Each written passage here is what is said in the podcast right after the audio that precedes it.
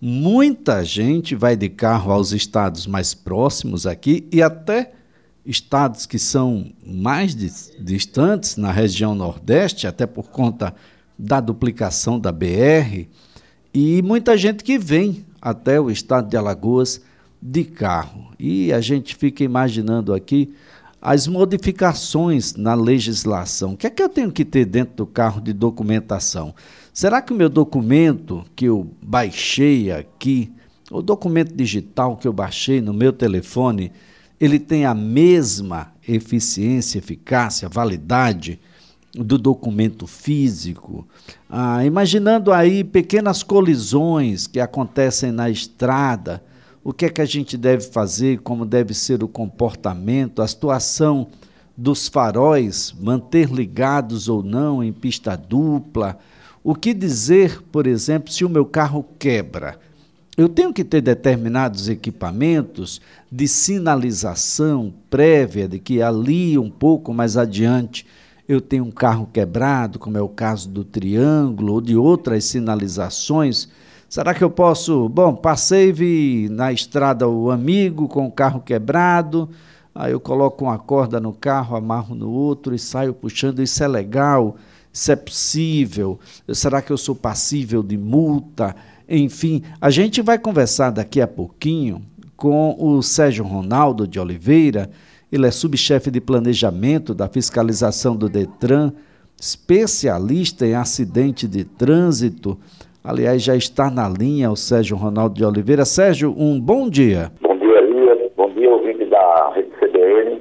Estamos às horas, Elias, para fazer esse bate-papo. Muito bem. Sérgio, tem muita gente que chega até o estado de Alagoas pelas estradas eh, federais, entram nas nossas estradas estaduais também, e muita gente que sai daqui para outros estados, e até mesmo aqui internamente mesmo, de um município para o outro, por conta das festividades de fim de ano. Mas tem algumas regrinhas, né, Sérgio? Algumas coisas que a gente precisa fazer ah, para não ter problema um pouco mais adiante, seja de multas, de pontos na carteira. Para além dessa verificação toda do estado geral do carro, ah, até importante, né? Porque uma lanterna que não funciona, um pisca que não pisca, faróis, por exemplo, onde, onde é exigido, isso tudo pode significar um pouco mais adiante multas e pode significar também pontos na carteira, não é, Sérgio? Exatamente, Elias. Digo que o primeiro fiscal do veículo é o próprio condutor, ou condutor ou proprietário, né? Então é importante que ele tenha consciência qual é o estado do, do, do seu veículo, ou seja, se todos os equipamentos obrigatórios estão funcionando, ou seja, com uma pequena revisão, ele pode ver tudo isso, pode ver como é que está o estado do cinto, cinto de segurança, o estado dos faróis, da lanterna, o estado do freio do carro, a aparência geral, de uma forma é, é, que a gente possa ter um carro assim com consistência, um carro que possa rodar bem, né? E que possa fazer aquela viagem. Principalmente essa questão, se o carro está bem, a gente passa a planejar a viagem e com os pontos de parada, qual é o tempo que vai gastar. Então isso é muito importante. O outro lado também que a gente pode é, orientar os condutores é a questão da documentação. Tanto a documentação do condutor como a do veículo. Né? Além disso, a gente também se preocupa com o comportamento do condutor, que ele é o piloto, é o piloto ele é o piloto do avião, é ele que está levando a bagagem, ele que está levando os passageiros, ele tem responsabilidade sobre tudo. Então a gente também faz a orientação é, sobre o comportamento do condutor. E aí tem aquela questão também da acomodação dos passageiros, né? Tem que estar, tem estar muito bem acomodados, tanto as crianças como os adultos, né? As crianças em suas cadeirinhas, né? em seus assentos de elevação, de forma que todo mundo fique confortável. Uma viagem só deve, só deve começar quando tudo estiver bem, né? tudo estiver tranquilo. Então, ele, ele, ele faz a revisão geral do carro, da documentação dos passageiros, né? E, principalmente, ao final, a gente faz aquela recomendação da questão de álcool e direção. Não adianta você nem sozinho viajar com esse tipo de problema, imagine com a sua família. Então, essas recomendações são as recomendações de dia a dia. Fazer uma boa viagem, é, sair cedo de casa, chegar no horário, mas chegar bem, chegar tranquilo. Agora, Sérgio, você falou uma coisa que é, que é, extremamente importante. Imaginando que a gente já revisou o carro, está tudo tranquilo, tudo direitinho. Outra coisa que eu preciso ter, que você já falou, é dos documentos. Documentos de quem conduz o carro e documentos do próprio carro. Vale o documento só digital, aquele que eu baixei lá no celular, ou eu tenho que ter também os documentos físicos? E que documentos são esses, Sérgio? Elias, a, a legislação nacional é muito, é muito cristalina com relação à questão do documento digital. O documento na versão digital, ele vale tanto quanto na versão impressa. Não há mais nenhuma diferença. Essa cultura já está espalhada em todo o país.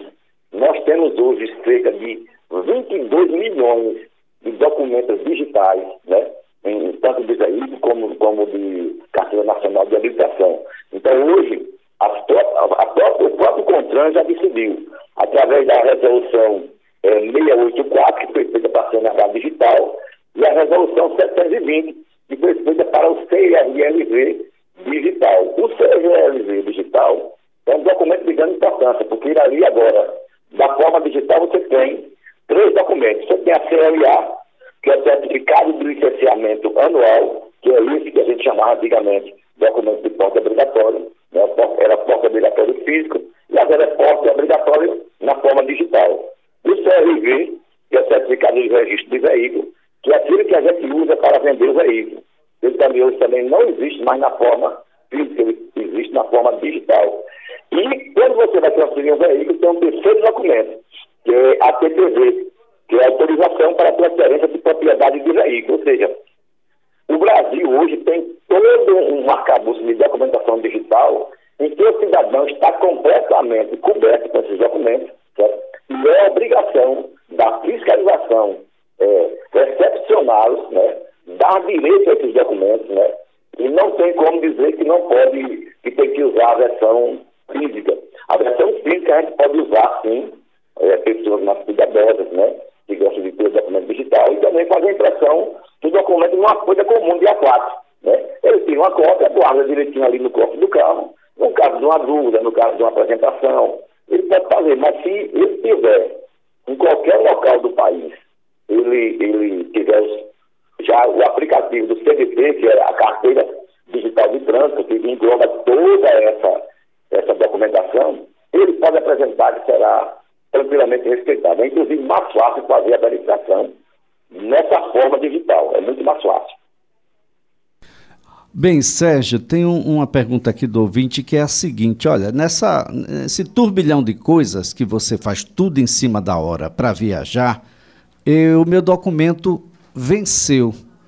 Venceu ontem, mas olha, imaginando que vence amanhã, que é o último dia do, do bancário, aqui os bancos estão abertos só até esta quinta-feira, depois só na segunda-feira. Esse documento que está atrasado, ainda assim eu estaria regular? Teria um prazo ainda? Ou eu já teria problemas com esse documento atrasado já no primeiro dia? vencimentos de, de, de documentos é como se fosse vencimento de documentos bancários, não é verdade? Venceu, venceu.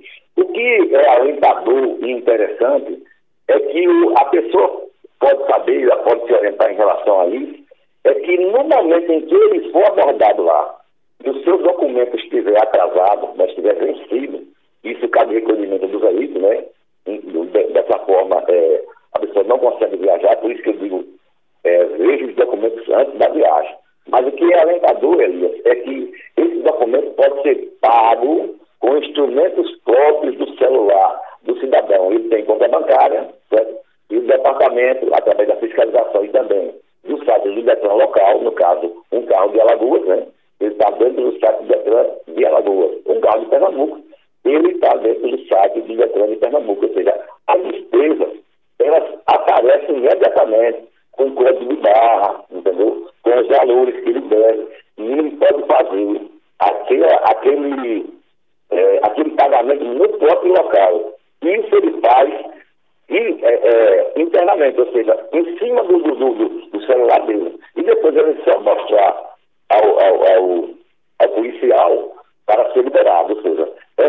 representação de crédito, porque de qualquer maneira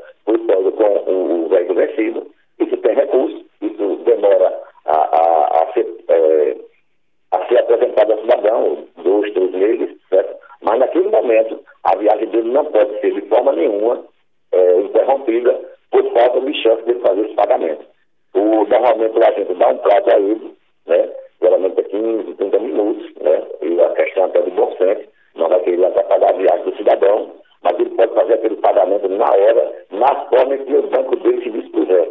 Certo?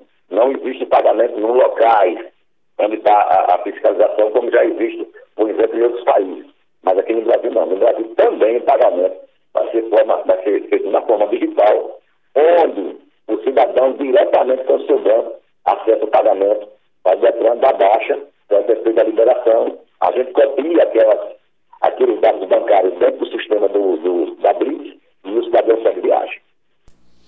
Bem, ah, nós temos algumas situações que acontecem, eu gostaria que você pudesse orientar as pessoas. Pequenas colisões ou mesmo um carro que quebrou na estrada, isso nos obriga a fazer algumas sinalizações, por exemplo, o uso do triângulo ou de qualquer uma outra situação, Sérgio? Exatamente, uma questão em que o veículo ele chegou a quebrar no está, na, na, na, estrada, ou então ele se envolveu em um acidente. É preciso que as pessoas que estejam naqueles veículos certo? façam imediatamente a sinalização. Tanto através de um triângulo, né? E às vezes o triângulo é, é, é, não se sustenta bem na estrada, mas ele pode ter outros meios, né? Você vê muita, muitas vezes, hoje já existe a cultura no país, né, que quando ocorre um acidente em um caso de acesso, as pessoas fazer, que é quebrar matos e colocar na estrada, né, fazer uma sinalização, uma pessoa lá na frente, com uma lanterna, né? É importante, porque quando acontece um acidente, que é próximo de uma curva, próximo de um local, aí um local de difícil acesso, é muito possível ali que aconteça o segundo acidente.